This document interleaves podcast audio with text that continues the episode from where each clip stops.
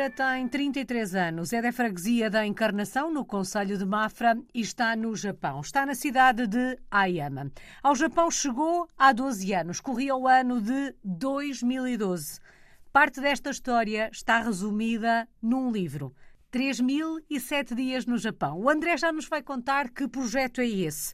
Antes de folhearmos o livro, gostava de saber como é que começa esta relação com o Japão? Uma relação que, na verdade, já vai longa. Uh, sim, essa é uma pergunta que, de facto, recebo muitas vezes de muitas pessoas. Às vezes até eu mesmo me pergunto como é que eu estou há, há tanto tempo. Bom, isto tudo começou ainda nos meus tempos de juventude, quando andava no, no ensino secundário e talvez até um pouco antes, que sempre gostei muito de, de, de jogar videojogos no computador ou fosse na, em consolas uhum. de jogos. Sempre gostei muito de ver desenhos animados e a, a certo ponto na minha juventude apercebi-me de que a maior parte dos videojogos e dos desenhos animados de que eu gostava vinham daqui, vinham do Japão. E eu comecei a ficar assim um pouco curioso porque é que eram uh, tão diferentes dos que, por exemplo, vinham da América ou vinham de outros países, porque eu notava assim alguma diferença na qualidade, na forma como, como eram feitos, na forma como eram transmitidos na televisão, por exemplo, e esse, esse aspecto deixou-me com bastante interesse sobre a sua origem e comecei a tentar investigar mais, a investigar, então mas uh, isto vem de que país, como é que é este país, como é que as coisas funcionam lá, que outras coisas é que lá existem, e essa foi uma foi, um ponto de partida que, que despoltou realmente o meu interesse e que me abriu as portas a, a, este país fascinante. E à medida que ia hum, satisfazendo essa curiosidade, que ia procurando saber mais por este país, ia ficando com vontade de viver em loco aquilo que lia, a informação que de alguma forma recebia, com esta curiosidade começou a nascer em si também a vontade de viver no Japão? Exatamente. À medida que eu ia uh, descobrindo mais informação, uh, investigando mais factos sobre, sobre o Japão, comecei a ganhar interesse também por outras áreas, ou seja, isto começou um pouco pela, pela multimédia, virada mais para, para a malta jovem, entre aspas, mas começou a expandir-se por outras áreas como a própria cultura do Japão, a própria língua. Comecei a, a ter algum interesse em, em, em, começar a aprender a, a língua japonesa, coisa que consegui começar a fazer quando estava na universidade, acabei por descobrir assim, um curso que, que a, Associação, a Associação de Estudantes estava a organizar. Todo, todo este, esta avalanche de, de interesses começou a, a, a criar em mim um desejo de querer mesmo visitar, pronto, visitar o país para saber se as coisas eram mesmo como lia na internet, como, como ouvia os comentários de várias pessoas a dizerem. E isso, pronto, depois revelou-se na primeira viagem que fiz ao Japão, o, o, impacto que foi ver tudo ao vivo, daquelas coisas que só, só na internet é que eu via, só uhum. imaginava, e daí para a frente, pronto, foi sempre querer mais e mais, e, e isso acabou por revelar-se depois em, em vir para cá morar e pronto, e o resto é, é história. Depois da primeira visita, depois do primeiro encontro com o Japão, mudar-se para o Japão, viver no Japão, passou a ser um objetivo? Uh, ou não? Eh, eu penso que sim. Na primeira vez que eu vim cá, que foi no ano de 2011, pronto, isto começou logo com o ano que foi, não é? Porque o ano de 2011, 2011 foi um ano muito muito marcante no Japão, devido àquele grande terremoto e tsunami que, que aconteceu nesse ano em março. Os meus pais perguntaram várias vezes se era mesmo isso que eu queria fazer, se não era melhor ficar em casa, se não era mais seguro. Mas pronto, eu estava ali mesmo decidido que queria ir e, e contra tudo e contra todos lá, lá experimentei ir. E foi uma viagem um pouco mais curta, foram só três semanas. Foi no verão e foi um, foi um curso uh, de, de conversação numa escola de língua japonesa que eu pesquisei por mim, uh, que ficava na cidade de Tóquio e que ficava um, numa zona mesmo bastante urbana, mesmo no centro. Foi um período que eu usei não só para. Como o curso era, era só de três semanas, não era assim nada que desse para pronto, para avançar muito na, na, língua, ou seja, era, era um pouco para estudar a língua à medida que se conhecia o país enquanto se cá estava, era uhum. metade férias, metade estudo, pronto. E foi um pouco nesse sentido que eu aproveitei esse, esse período para conhecer o país mesmo como primeira impressão e também um pouco para avançar com o estudo na, na área da conversação, que era algo que eu não conseguia fazer em Portugal, porque em Portugal não tinha muito, muitas uh, uh, opções para, para conseguir praticar uh, a conversação não diariamente. Não tinha ninguém com quem conversar. Exatamente, exatamente. E, e o que aconteceu durante esses, essas três semanas foi que aquilo que eu vivi no Japão, as experiências que eu tive, foram de encontro àquilo que eu estava a imaginar e ainda melhor. Ou seja, aquilo que eu consegui uh, experienciar do Japão foi superou tudo aquilo que eu, que eu imaginava. Fiquei a gostar ainda mais do que aquilo que eu pensava que ia gostar. Ou seja, epá, fiquei com vontade de voltar. Uh, fiquei com vontade de voltar. Não sabia por quanto tempo é que ainda ia voltar, mas para já aquilo que eu pensei foi: bom, uh, o meu curso da universidade está a acabar, estava em licenciatura em Engenharia Informática, não estava assim com grande interesse em seguir para mestrado, não via aí nada muito aliciante pronto, no meu futuro académico, profissional, queria fazer outra coisa. Eu queria uma experiência diferente, algo que me abrisse as portas para, para algo diferente. Uh, pronto, e aliou-se um bocado o, o, útil ao agradável nessa altura, o timing era, era o ideal. Acabei o meu curso uh, ali na altura, mais ou menos antes de ir para o Japão, eu fui em, em abril, que é quando inicia o, o ano uh, escolar aqui. Terminei o meu curso universitário em fevereiro, fiz ali dois meses de, de, compasso de espera para preparar as coisas e lá fui eu em abril e, e, pronto, e a partir daí foi, foi um pouco hum, passo a passo, ou seja, no princípio fui durante um ano uh, e depois ao fim desse ano é que decidi vir mais dois anos para tirar um curso profissional, pronto, foi um pouco assim por fases, uhum. não foi nada que eu quisesse logo, ah, venho, venho para cá, vou ficar cá para sempre, não foi nada uh, assim, foi, pronto, foi, foi por fases. Portanto, na altura estava longe de imaginar, em 2012, que passados 12 anos, que em 2024 ainda estaria por aí?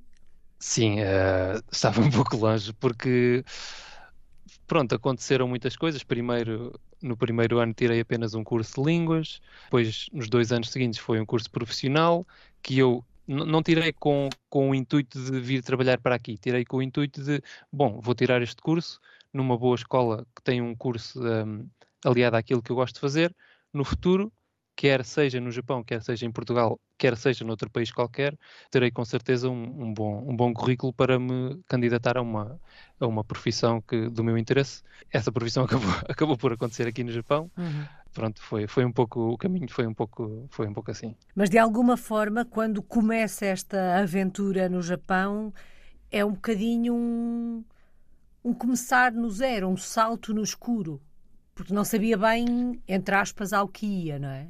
Sim, exatamente. Eu costumo dizer que, pronto, eu na altura tinha, uh, ora foi em 2012, tinha 21 anos. Ou seja, com 21 anos, pronto, uma pessoa já é adulta, já sabe mais ou menos uh, como é que se há de comportar na, na, vida, não é?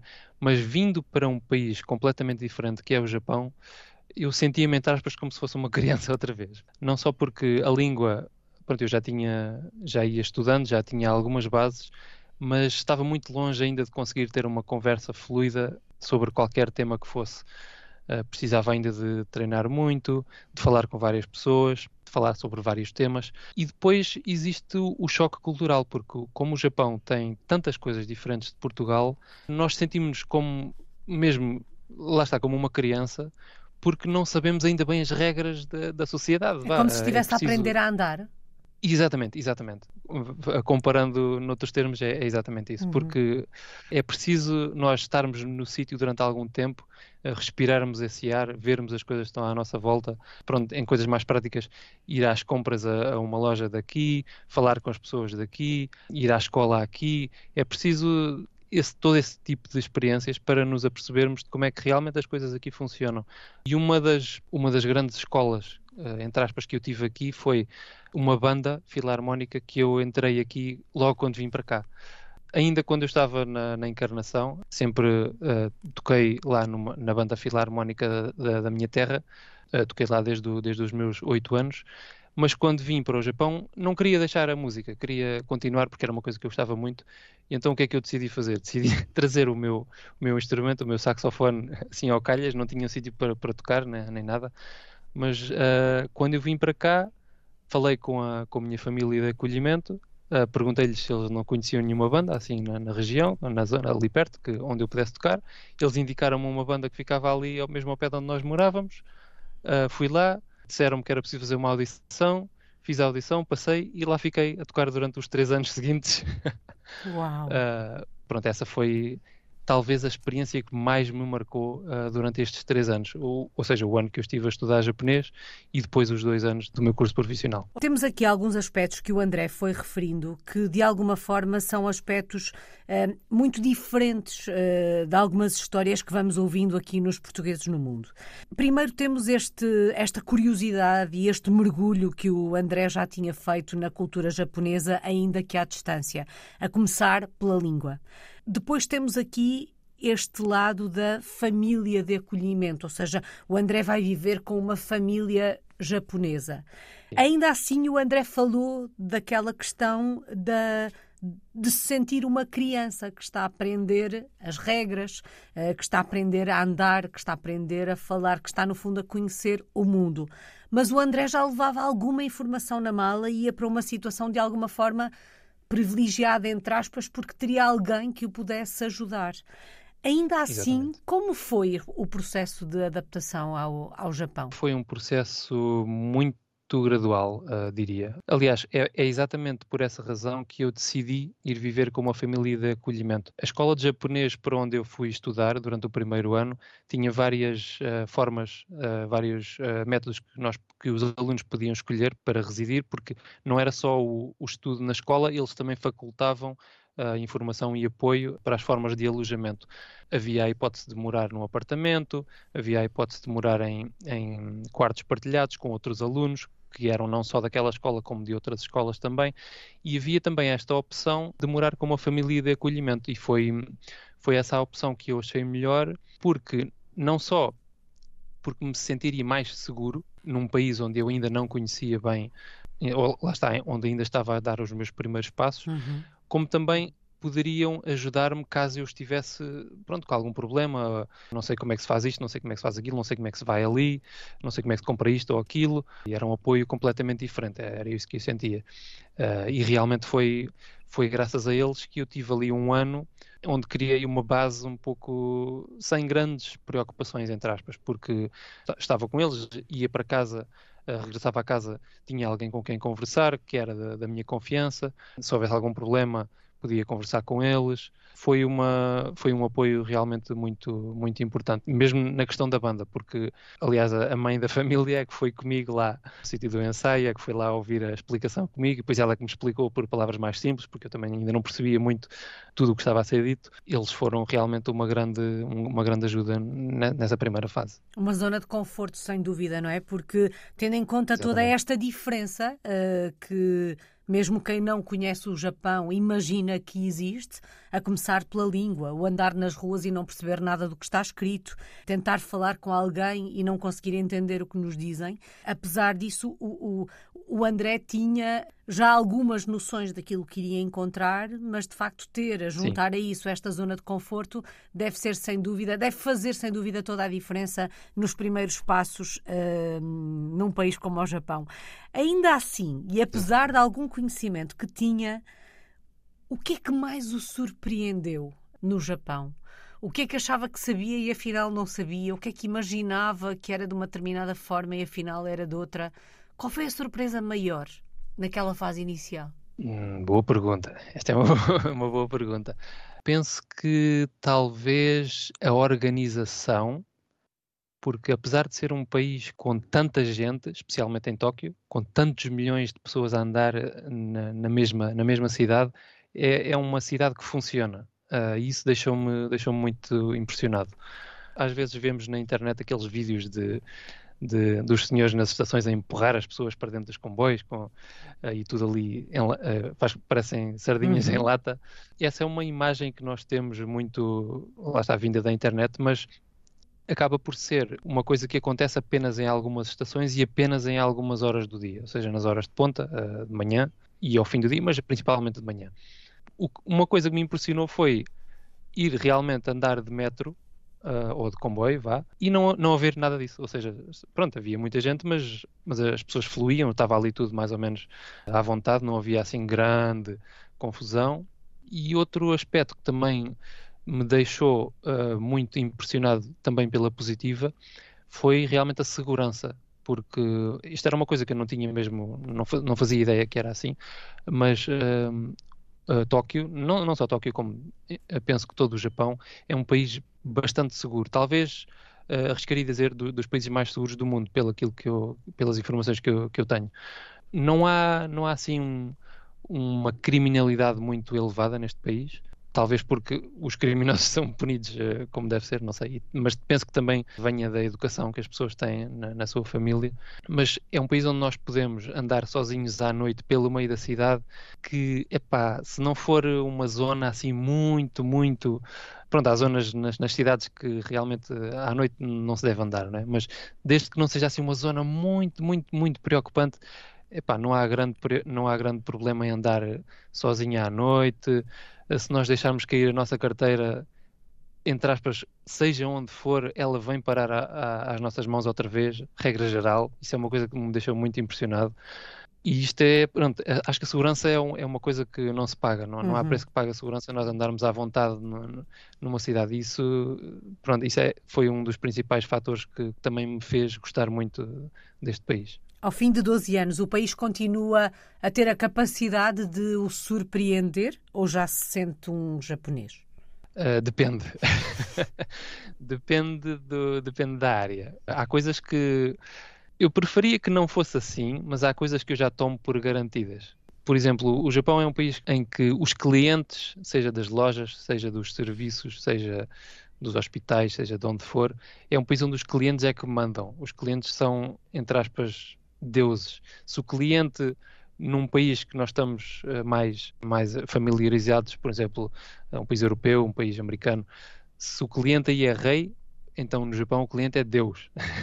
é um patamar acima. Porque aqui, se o cliente diz que quer A, o, os donos da loja vão, vão fazer todos os possíveis e os impossíveis para dar aquele lá ao cliente para ficarem bem vistos e para, para cumprirem com, as suas obrigações. Esse é um fator que, hum, no princípio, pronto, eu ficava mesmo, mesmo muito impressionado, porque, regra geral, todos os empregados das lojas são, têm uma simpatia fantástica, fazem tudo ali, mesmo cinco estrelas para, para os clientes ficarem bem servidos. E isto é algo que hum, já tomo um pouco por garantido. Eu antes queria que não fosse assim, mas uh, quando eu vou a um, a um estabelecimento já já vou a contar que os empregados façam o seu trabalho de, de certa maneira e pronto, isso é algo que já não me surpreende, entre aspas. Uhum. Outras coisas, por exemplo, esta questão da segurança também é algo que eu penso que já me fez ficar habituado ao Japão e quando eu vou, por exemplo, de volta a Portugal, já se calhar ando um pouco mais descuidado do que aquilo que devia. Por exemplo, às vezes já andar, uh, se eu for a Lisboa passear ou,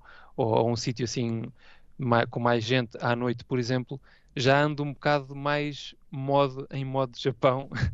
e às vezes há, há amigos meus que, que chamam-me a atenção. É pá, tens de ter cuidado, não andes assim com, com a mala tão. Não estás no Japão. Tão, pois, não estás no Japão, exatamente. Pronto, esses factos eh, às vezes já me deixam um, um pouco mais, entre aspas, ajaponesado. Mas pronto, eh, penso que são coisas que nós ganhamos no dia a dia, conforme nós vivemos no, no ambiente onde estamos. É importante nunca, nunca esquecer do sítio de onde, de onde nós viemos, mas também tentar adaptarmos ao sítio onde nós estamos, pronto, para conseguir levar o dia a dia da forma mais, mais agradável possível. André, em que momento é que percebeu que esta experiência iria durar tanto tempo? Uh, boa pergunta, essa também é uma boa pergunta. Ou Bom, quando ah, percebeu, uh, o tempo já tinha passado. Também é um pouco assim, acho que também é um pouco assim. O tempo vai passando e nós nem damos por ele, acho que também é um pouco por aí. Mas eu penso que há dois fatores. Um deles foi quando eu comecei a trabalhar. Quando eu comecei a trabalhar aqui numa empresa uh, japonesa, ou seja, eu terminei o meu curso uh, de computação gráfica naqueles dois anos e entrei para uma empresa japonesa no ano a seguir. A primeira empresa onde eu entrei, não, as coisas não, não correram assim muito bem. Foi um, foi um grande choque por aquilo que, que o Japão é, não pelas melhores eh, razões conhecido, que é as horas extraordinárias e o, o trabalho extremamente árduo que as pessoas fazem aqui. Por essa razão foi um ano que não correu muito bem e terminado esse ano, pronto, as coisas estiveram ali um pouco. O que é que eu vou fazer da minha vida? Ficou, ficou um pouco assim. Uh, mas nessa altura tive, tam, tive o apoio da. Pronto, em primeiro lugar da minha família uh, e em segundo lugar daquilo que leva ao, ao segundo fator que foi a minha namorada, que eu já tinha uma, uh, uma namorada nessa altura e ela foi um grande fator que me fez querer continuar a, a, não desistir e a, e a, lutar pelas minhas convicções aqui. E eu sempre fui muito. Do, a minha maneira de pensar levou-me um pouco. Epá, se eu desistir aqui, tudo aquilo que eu lutei até hoje vai por água abaixo, vai, vai perder todo, todo o valor que tinha. Epá, não pode ser assim, tem, tem, tem que haver uma, uma saída para isto. E então, pronto, no, segundo, no meu segundo ano de, de trabalho, entrei numa empresa uh, diferente, as coisas começaram a correr melhor. Aí, esse, esse é que já foi o ponto entre aspas, de viragem, ou seja, uhum. foi quando eu já comecei a ver que as coisas podiam correr bem, o meu esforço era recompensado, tinha alguém ao meu lado que, que me apoiasse e pronto, e daí para a frente foi um pouco Seguir ir caminho. conseguindo ganhando.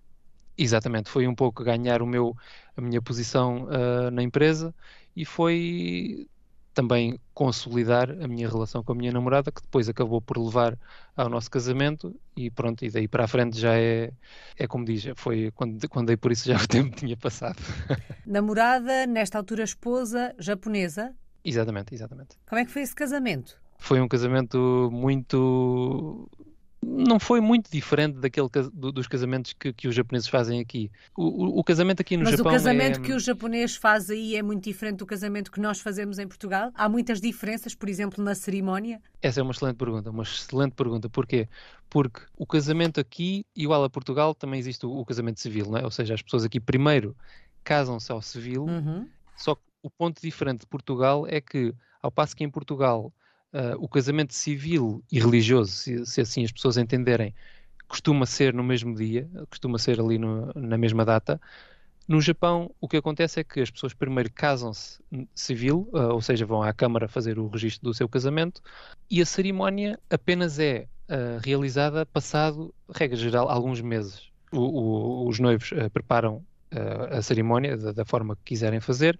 E aqui também há algo que, que, não costuma acontecer muito em Portugal, que é, em Portugal, pronto, as pessoas normalmente, regra geral, vá, optam pelo casamento religioso numa igreja. Porquê? Porque é um país maioritariamente uhum. católico. Aqui no Japão, que é um país budista e shintoísta, que são as duas religiões que predominam aqui no Japão, aquilo que acontece é que as pessoas não só vão pelo casamento shintoísta, que é o casamento que se costuma fazer num santuário uh, dessa religião, que é aqueles casamentos que se calhar são mais famosos, entre aspas, em que os noivos vestem os trajes tradicionais daqui e têm os sacerdotes tradicionais daqui também a, a liderar a cerimónia.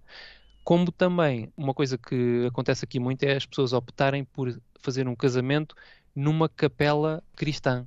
Só que isto são, são capelas e são uh, espaços uh, para, para este tipo de cerimónias que, a não ser que eu esteja muito enganado, não são, como é que eu ia dizer, oficiais uhum. uh, a nível do, do, do, cristianismo ou do catolicismo. Porquê? Porque penso que é assim que funciona. Duas pessoas para se casarem pela igreja têm que ser, pelo menos uma delas tem que ser batizada. E os japoneses não são, regra geral, batizados pela igreja. Mas, no entanto, continuam a poder fazer estes casamentos. Ou seja, isto é, são casamentos que hum, é um pouco o, como é que eu ia dizer, o glamour que os japoneses têm pelo Ocidente, por ter a noiva e o noivo ali a, a andarem na, naquela carpete vermelha, de braço dado com o pai, e com a mãe. Todo este ambiente é algo que, que, os japoneses eh, veneram muito e penso que é por essa razão que é um tipo de casamento muito, muito famoso aqui, eh, mesmo entre pessoas que a quem a, a igreja não lhes diz nada. Pronto, eh, já fui a muitos, a muitos casamentos de familiares e de, de, amigos e realmente muita gente opta por este casamento em, em capelas e é algo que eu acho muito, muito curioso. Uhum pela razão de, pronto, de os japoneses não terem nada a ver com, com esta questão da, da religião cristã, não é? O, o nosso casamento o, o meu e da minha esposa foi num, num santuário shintoísta, porque nós estamos cá, queremos fazer como se faz cá uh, tradicionalmente, foi essa a nossa maneira de pensar. Uhum. Convidámos a família dela e os nossos amigos e também a minha família de Portugal que veio assistir. Uh, tivemos que ter ali uma intérprete, que foi uma, uma, uma amiga japonesa nossa que mora em Portugal, veio também ajudar a, a, minha família. Pronto, e foi uma experiência muito engraçada. O que é que aconteceu? Passado um ano, fizemos o contrário em Portugal. Fizemos um casamento uh, numa, numa igreja, foi no, no, no convento em Mafra.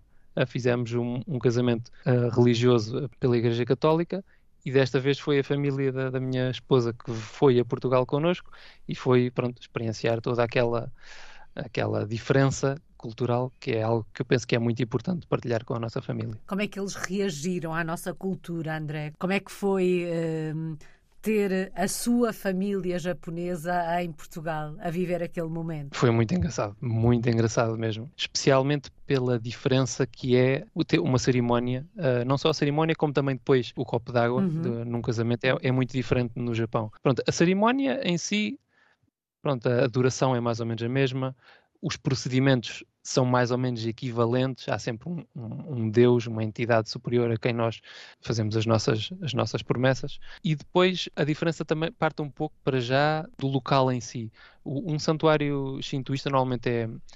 O sítio onde nós fizemos o nosso casamento era bastante simples, era uma construção em madeira que ficava em frente ao, ao santuário, era uma construção aberta e as pessoas ficam a família mais próxima fica lá dentro connosco e os amigos e a família pronto mais afastada, os primos e esse tipo de, de, de familiares fica cá embaixo, fica uhum. cá fora a ver. Ou seja, é uma coisa muito mais, como é que eu ia dizer, muito mais circunscrita ali a, ao núcleo familiar. Na, na igreja em Portugal, para já, existe um pouco mais a, a grandiosidade do monumento em si, que é uh, a igreja, o convento, o palácio, o sítio onde se faz o, o casamento é um. Penso que tem uma grandiosidade diferente, a arquitetura, o, a música que aí é tocada é diferente, tem. Pronto, tudo uh, tem razões, as suas razões e motivos históricos. E penso que este foi um grande impacto que eles sentiram. Foi uhum. ficar assim um bocado a olhar para as pinturas e para, e para as esculturas que estavam na, dentro da igreja, e pá, isto é mesmo uma coisa como a gente lia nos nossos livros de história, dos portugueses, do, do, do tempo dos descobrimentos, e pronto, é um pouco essa um, a impressão que, que eu acho que eles têm. Certamente Depois, um momento no... marcante para todos. Sim, exatamente, exatamente. E a falar do copo d'água? Depois, na altura do copo d'água, é diferente, muito diferente em relação ao Japão, porque as festas que nós costumamos fazer em Portugal normalmente são muito longas, não é? Começam uh, lá pela, pela altura da, do meio-dia ou um pouco depois, que é depois da missa acabar, e vai por aí fora, depois tem as fotografias e tem as entradas uhum. e tem uhum. o depois ainda tem o buffet e tem a dança e vai parar às tantas da manhã. Esse era um, um fator, uma maneira de, de, fazer as coisas que os japoneses não estavam todos habituados. Portanto, nós tentámos um pouco para já reduzir o tempo, uh, para não ser muito, muito longo, pronto, para as coisas ficarem assim mais adaptadas uhum. àquilo que eles estavam habituados, porque aqui no Japão o, o copo d'água costuma ser numa zona diferente do, da cerimónia. Isto também é, é, pronto, é um ponto que é igual a, a Portugal. Uhum. Pode ser o mesmo sítio, mas pode ser um, um sítio diferente também. Só que o, o ponto principal diferente é que no Japão a cerimónia normalmente dura de entre duas a três horas e é um, um, tempo que já está pré-determinado, porque nós, como tivemos do, do lado de quem organizou a festa, sabemos disso, que é o espaço que é hum, alugado para o copo d'água tem mesmo ali aquele, aquele limite de tempo, ou seja, se são duas horas, não pode ser mais duas horas, porque se passar das duas horas, depois já tem que se pagar um extra e já, e já é preciso uhum. outras coisas e outras burocracias, porque depois existem outros casamentos, outros eventos que vão ter lugar no mesmo sítio, no mesmo dia. Por isso, o que é que acontece? existe esta primeira, esta primeira festa, este primeiro evento para a família mais, mais próxima, para a família mais próxima, para, para os amigos, para os colegas de trabalho, que o, as empresas onde, onde os noivos trabalham costumam ter um papel muito importante no, no primeiro evento, no primeiro copo d'água, porque existe todo um, um protocolo de discursos durante este evento e normalmente os patrões de cada noivo é que têm uh, as honras de fazer os primeiros discursos. Uau. No nosso caso não foi assim, porque nós quisemos fazer de maneira diferente. Nós convidámos uh, simplesmente amigos nossos, uh, da banda, da, da, escola, etc. E distribuímos os discursos um pouco por essas pessoas. mas, regra geral, o que passa muito pela maneira dos japoneses fazerem as coisas aqui é pedirem, de facto, aos, aos chefes das empresas para terem as honras na, nesse evento. E depois, passado este primeiro evento, que tem duas horas, o que acontece é que, se os noivos assim o entenderem, podem organizar uma segunda festa, que já será noutro sítio diferente, regra geral, sei lá, um, um, um, café, um, um bar num hotel, por exemplo, ou assim uma zona mais, um pouco mais, mais relaxada, onde as pessoas estão mais à vontade. E depois, nesse, nesse local, cada convidado paga uma entrada, que já é estipulada pelos noivos, e essa entrada é como se fosse uma segunda gorjeta. Ou seja, no primeiro copo d'água, cada convidado dá a sua gorjeta à entrada, que este também é um ponto diferente. À entrada há sempre uma, uma zona para deixar as gorjetas, ou seja, não existe troca de dinheiro entre convidados e, e noivos. E nesta segunda, nesta segunda festa já é uma coisa mais tipo bilhete, a pessoa chega ali, paga um bilhete, entra lá dentro e fica ali pronto, na conversa com os convidados, comer normalmente é a descrição, é, as pessoas estão ali em pé, é buffet, as pessoas vão buscar um bocado de comer aqui, uma bebida ali, estão ali na conversa, passado mais ou menos duas horas termina outra vez, porque o espaço tem um tempo limite. E isto Uau. depois pode continuar por aí fora. Uh, os noivos podem entender a seguir irem para outro local ou para, sei lá, para um karaoke, alugar alugar outro espaço para irem para outra festa. Depende um pouco daquilo que os noivos quiserem fazer e, pronto, em termos mais práticos, daquilo que eh, tiverem intenções de gastar, porque uhum. uh, aqui no Japão costuma ser, pronto, as coisas os sítios que se alugam costumam ser, ter sempre um, pronto, um, um custo um pouco mais elevado. André, uh, percebemos bem que este mergulho na cultura e na sociedade japonesa é bem profundo.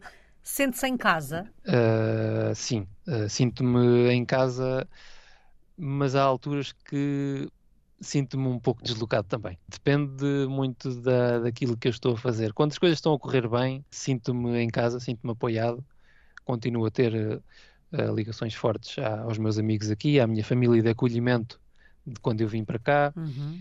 Pronto, é um sítio onde eu já, já me organizo muito bem, uh, já não tenho praticamente dificuldades com o japonês, sei como é que as coisas funcionam, sei desenrascar-me. Uh, às vezes já há coisas que. Hum, lá está, por eu já estar aqui há algum tempo, começo a ver que se isto fosse feito à moda portuguesa era mais fácil, entre aspas. e então há alturas em que o meu lado português vem ao de cima e fico um bocado mais estrangeirado, entre uhum. aspas. E, e, é nessas alturas que eu às vezes me questiono: epá, eu não sou japonês, eu sou português, essa é que é a minha verdadeira identidade. Mas quando eu começo a pensar nessas coisas, começo a ficar um pouco. Não é confuso, é dividido, entre aspas, porque este é o, é o país onde eu estou agora, mas uh, nada me impede de voltar a Portugal ou de querer ir a Portugal durante mais tempo. E esse é de facto, não diria objetivo, mas talvez um sonho uhum. uh, que tanto eu como a minha esposa temos, que é um dia ir a Portugal, um dia, esperemos nós que não seja daqui a muito tempo, ir a Portugal durante uh, mais algum tempo do que as poucas semanas que nós vamos de férias todos os anos, ir, sei lá, durante alguns meses, quiçá um ano ou mais, não sei, ir a Portugal e trabalhar a partir de Portugal. Agora o teletrabalho eh, passou a ser algo que passou a ser uma opção na vida das pessoas uhum. de todo o uhum. mundo e essa era uma coisa que nós gostaríamos de tirar partido para não só podermos nós os dois passar mais tempo em Portugal, que é, que é o meu país e que é um país que a, que a minha esposa também gosta muito, mas também para dar a experiência do, da, da cultura portuguesa ao nosso filho, que até agora só esteve no Japão, uhum. uh, mas pronto, é uma, uma escolha que nós queremos dar a ele também, e lá está, a família dela está cá, a minha família está em Portugal, e nós queremos estar com as duas o máximo de tempo que conseguirmos. Uhum. E resta agora encontrarmos uma forma de, de, fazer isso, regular trabalho, regular a vida privada, para ver como é que as coisas funcionam. Bom, acabamos por colocar aqui um bocadinho os olhos no futuro e o André falava de trabalho e da possibilidade de teletrabalho. Que projeto profissional tem em mãos nesta altura? O que é que faz, André? Uh, eu sou technical artist. Uh, é uma profissão um pouco tem um termo em inglês, não, não, não sei se existe um termo português para isto, seria qualquer coisa como artista técnico, mas penso que não se usa muito. É uma profissão um pouco nova, é uma, uma espécie de uma mistura de designer e de programador, e é uma profissão que nasceu pelo facto de uh, as tecnologias estarem cada vez mais avançadas e mais uh, complicadas para, para um simples programador ou um simples designer gerir uh, por sua conta. A minha área é mais virada para os videojogos, também faço uh, trabalhos para, para filmes, para, para, para a indústria automóvel, por exemplo, também, mas é mais na área dos videojogos que eu estou concentrado e é realmente uma área muito fácil de perceber porque aqui há, há 20 anos, há 30 anos, os jogos que existiam eram muito simples. Era, era, era o Tetris, era, era aqueles jogos tipo o Pac-Man, uhum. que era uhum. só assim andar ali a comer umas bolinhas e fazer umas coisinhas. Mas os jogos que existem hoje em dia são coisas completamente diferentes, muito, muito complexas, e é que precisa uh, cada vez mais uma enorme quantidade de pessoas para conseguir pôr um jogo à venda. Um, o que é que acontece? As tarefas que os designers e que os programadores têm de fazer no seu dia a dia para conseguir pôr um jogo no mercado são cada vez mais complexas, repetitivas e são cada vez mais, são cada vez mais as coisas que, que as pessoas têm de fazer. O que é que acontece? Se os trabalhadores estiverem a fazer essas tarefas normalmente ao seu ritmo, um jogo com a qualidade dos jogos que existem hoje em dia nunca mais fica à venda iria demorar décadas até, até estar completo. É aí que entra uh, o Technical Artist, que é fazer a ponte entre os, os designers e os programadores e tornar as tarefas de ambos mais simples. Por exemplo, um designer precisa de fazer, fazer um desenho de, de um personagem, uh, só que depois precisa de fazer um desenho de mais 100 personagens. Partimos do princípio que esses 100 personagens têm todos algo em comum, existe ali um, um processo de, de trabalho que será comum a todos, só que se o designer não tiver as ferramentas necessárias, precisa de fazer isso tudo à mão. Só que o que acontece é que se um technical artist estiver na equipa também, irá criar ali uma ferramenta para o designer usar e tornar esse trabalho todo ou praticamente todo automático. Aquilo que nós fazemos é tornar horas e horas e dezenas de horas e centenas e milhares de horas de trabalho em alguns segundos e poucos cliques. É isso que nós queremos fazer. Uau. Que é para que uh, o trabalho seja eficiente, para que o produto final seja uh, alcançado mais rapidamente e para que tanto designers como programadores tenham uma vida, uh, uma vida, como é que eu ia dizer, uma vida de trabalho um pouco mais agradável de viver. Bom, não sei quantas horas terá demorado, mas a verdade é que muitas destas histórias, não sei se algumas das que contou aqui estão lá ou não, mas a verdade é que o André um, lançou recentemente, ou não, não vou dizer que escreveu recentemente, porque o deve ter escrito há algum tempo, 3007 dias no Japão é o nome do livro. Que livro é este? Que projeto é este, André? 3007 dias no Japão é um, é um projeto que eu, como referiu, não escrevi recentemente. escrevi. É, foi um processo muito longo. Comecei a escrevê-lo precisamente na altura em que deixei a minha, a minha primeira empresa aqui. Foi depois daquele primeiro ano que foi muito complicado, em que eu vi que. Aquilo que eu vivi aqui, as minhas experiências, gostava de partilhá-las com quem tivesse interesse, com quem é interessado pela cultura japonesa, com quem um dia gostaria de vir para cá. Por exemplo, eu costumo dizer que este livro era aquele livro que eu gostava de ter lido antes de ter vindo para cá. Pronto, para ter as minhas luzes sobre, sobre o sítio para um dia, para saber como é que as coisas funcionam mais ou menos. E é um pouco nesse sentido que eu, que eu acabo por escrever este livro. É um livro que apenas passa, uh, apenas uh, conta a minha experiência nos primeiros três anos que eu cá estive, uhum. ou seja, enquanto estive cá como estudante e uh, músico na, na banda filarmónica onde eu estive. E é um livro que conta as minhas experiências, aquilo que eu, que eu vivi, as minhas, as minhas uh, paixões que eu tinha aqui, as, os meus medos, as minhas as coisas que eu tinha mais, mais cuidado, as coisas que eu, que eu queria que acontecessem e que acabaram por não acontecer. É um livro que eu escrevi para partilhar esta informação com outras pessoas e também um pouco porque eu senti necessidade de escrever naquela altura senti que era uma experiência que devia, devia ficar escrita para não só para para que eu me sentisse um pouco mais, mais leve, mas também porque penso que há, há lições que não só eu posso tirar, como se contar a outras pessoas, penso que há outras pessoas que também poderão tirar dali as suas, as suas, as suas reflexões, os seus, as suas ideias. Penso que nesse sentido será um livro que os interessados pelo Japão irão certamente gostar, ou espero eu que, que gostem, que achem uh, interessante e, e útil uh, na, na, nas suas pesquisas e investigações sobre o país do Sol Nascente. Bom, já é possível encontrar eh, o livro à venda em Portugal, 3007 dias no Japão, de André Moreira.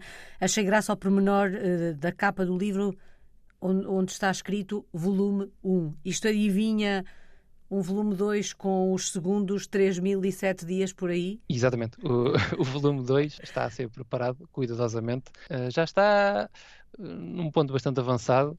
Ainda não sei, ainda não tenho uma data específica uhum. para o lançamento, mas está prometido que ele vem aí e já vai ser sobre os anos seguintes, exatamente sobre os 3007 dias seguintes, entre aspas, sobre a, pronto, a minha experiência profissional e esses, uh, e esses temas que serão um pouco mais uh, difíceis de transmitir, mas que penso que terão a, tanta ou mais importância. Uhum. Bom, uh, nesta altura passam 4.380 dias desde que chegou ao Japão. Fizemos há pouco as contas assim, não digo um bocadinho a correr, mas, uh, mas quase. Qual é que tem sido a maior aprendizagem, a maior lição desta experiência por aí, André? Esta viagem tem sido muito longa em vários, em vários aspectos, não só a nível de, do número de horas que eu demoro de avião a chegar cá, como também do, dos anos que já passaram desde que eu vim para cá. A maior aprendizagem que eu tive desde que vim para cá foi, penso que a humildade é uma das, como é que eu dizer, das características mais importantes da, que, que o ser humano tem. Como é que eu ia te explicar? Quando eu vim para cá, vinha com muita confiança, vinha cheio de energia, cheio de ideias, cheio de, cheio de coisas que queria fazer, cheio de, lá está, de confiança, quero fazer isto, quero fazer aquilo, vou, vou fazer isto, vou fazer aquilo. Mas quando cheguei cá, senti que, que o mundo era muito maior do que aquilo que eu estava habituado no meu cantinho, no meu conforto, que era a minha terra, que era o meu país. E quando eu vim para cá, vi todo um mar de coisas que eu não conhecia, não sabia, não, não, não sabia como é que funcionavam, como é que, como é que se faz isto, como é que eu vou ali, como é que eu como é que eu como é que isto funciona aqui, não, percebo nada. E foi aí um pouco hum, que eu aprendi que nós temos que ter a humildade de dizer que não sabemos alguma coisa ou uhum. dizer que, que, pronto, eu, eu aqui já vou levando algum tempo aqui, mas eu continuo a dizer que eu sou apenas um aluno nesta escola que, e ainda estou nos primeiros anos, porque há muita coisa para aprender, muita, muitas experiências para ter. Não costumo dizer que consigo explicar às pessoas uh, co como é que o Japão funciona. Aquilo que eu consigo explicar é, uh, de acordo com a minha experiência, aquilo que eu vivi aqui, como é que eu me consegui safar, entre aspas como é que eu consegui fazer com que as coisas fossem correndo mais ou menos bem de acordo com aquilo que eu tinha que eu tinha planeado uh, foi tudo foi tudo um pouco para além dos meus planos mas uhum. Mas é um pouco essa a lição que eu tiro é, é a humildade que é preciso ter porque o, o, povo japonês também é um povo muito humilde é um povo muito muito humilde muito modesto quando nós conversamos com eles uh, eles entram sempre por baixo entre aspas tentam sempre fazer uma conversa connosco como se nós soubéssemos mais do que eles. Às vezes esse é o caso, às vezes não, pronto, depende das pessoas, claro. Mas penso que esse é um, penso que esse é um, essa é uma característica muito importante e é algo que eu, que eu penso que ganhei um pouco, foi tentar ser mais, mais modesto, mais humilde, mais não, não dizer que sei, mas dizer que quero saber mais. Penso que esse é um ponto muito importante e que e é algo que eu estou muito feliz por ter conseguido apreender aqui no Japão. Saudades do nosso país. De que é que se sente mais falta de Portugal quando se vive tão longe? Bom, ponto um, a alegria das pessoas, talvez. Uh, penso que o povo, o povo japonês também é um povo muito alegre, depende das situações, mas o povo português tem mais alegria, é um povo mais aberto, uh, leva as coisas mais uh, na desportiva, entre aspas. Não existe assim uma uma preocupação muito grande em, em pensar naquilo que o outro está a pensar para não ferir suscetibilidades e pronto, as coisas são levadas um pouco mais um pouco mais de forma livre uhum. e se acontecer alguma coisa, é pá, desculpa, não foi por, não foi por mal, pronto. Uh, é, é, um pouco mais, não há tanta esta preocupação, as coisas são levadas mais, uh, mais livremente. Aqui no Japão, pronto, as pessoas tendem a pensar muito no outro e isso leva um pouco as pessoas a ficarem fechadas sobre si também, não, não libertarem muito aquilo que estão a pensar. Parece que são um pouco mais introvertidas aqui. Ponto 2, o sol, uhum. o tempo. Aqui o, o clima é, é, bastante diferente de, do português. As temperaturas normalmente são, são mais ou menos parecidas, mas o inverno é muito seco, ou seja, aqui não chove praticamente nada no inverno, e o verão é muito úmido, é muito úmido, é muito difícil de passar o verão aqui uh, a umidade é mesmo muito, muito pesada, uh, especialmente na, nas grandes cidades, uh, custa muito a, a, andar na rua. Nós temos que andar sempre com uma garrafa de água, porque senão é, é muito perigoso mesmo. Talvez ponto 3, a comida. A comida japonesa é muito, muito boa uhum. e mesmo que não seja a japonesa, aqui no Japão encontra-se facilmente um restaurante de qualquer culinária do mundo que nós quiséssemos, incluindo a portuguesa. Mas eu não dispenso um bom bacalhau português comida em Portugal. Porque será? André, só falta uma palavra. Que palavra escolhe? Um, no seu caso, vou-lhe pedir duas: uma em português, outra em japonês, para resumir a sua história de português no mundo. Boa pergunta. Bom, uh, em português eu penso que eu penso que talvez estou indeciso entre duas. Uma é aquela que eu falei há pouco, que é a humildade, uhum. que foi a, a, experiência que eu, a experiência, entre, entre aspas, o valor a que eu dou mais importância desde que, desde que estou cá. E a outra palavra seria talvez identidade. Porque identidade sempre foi algo com que eu me deparei aqui no, não só aqui no Japão, como também em Portugal. Quando eu, ainda antes de vir para o Japão, quando eu estava em Portugal, eu já, já tinha, sentia este, esta atração pelo, pelo Japão e sentia-me como que um pouco desligado da minha identidade portuguesa quando lá estava. Quando vim aqui, senti essa ligação ao Japão, mas passado algum tempo comecei a, a sentir a falta de ligação à minha identidade portuguesa. Uau. E isso leva-me um pouco a, às vezes a questionar, mas eu sou português ou sou japonês? E eu penso que, pronto, epá, sou, um, sou um habitante do planeta Terra, é assim que eu, que eu costumo pensar. Gosto das duas culturas. A minha origem é Portugal, tenho os meus os meus valores portugueses aqui intactos e tenho os meus valores japoneses aqui também ao, fundo, ao fim de todo este tempo que eu tenho estado aqui, que, que me levaram a criar uma identidade japonesa para viver em, pronto, em coexistência com a minha identidade portuguesa que, que, eu, já, que eu já tinha, como é óbvio. Em japonês, uh, em japonês, bom, eu acho que estas duas palavras portuguesas serão as principais, por isso uh, penso que posso dizer as mesmas duas palavras em japonês. Vamos a isso. Uh, humildade uh, em, em japonês diz-se kenkyo. E uh, identidade em japonês diz-se identity. vem, do, vem do inglês. Penso que é a forma mais fácil de, de dizer. Muito obrigada. André Moreira está na cidade de Ayama, no Japão. O André é um português no mundo desde 2012.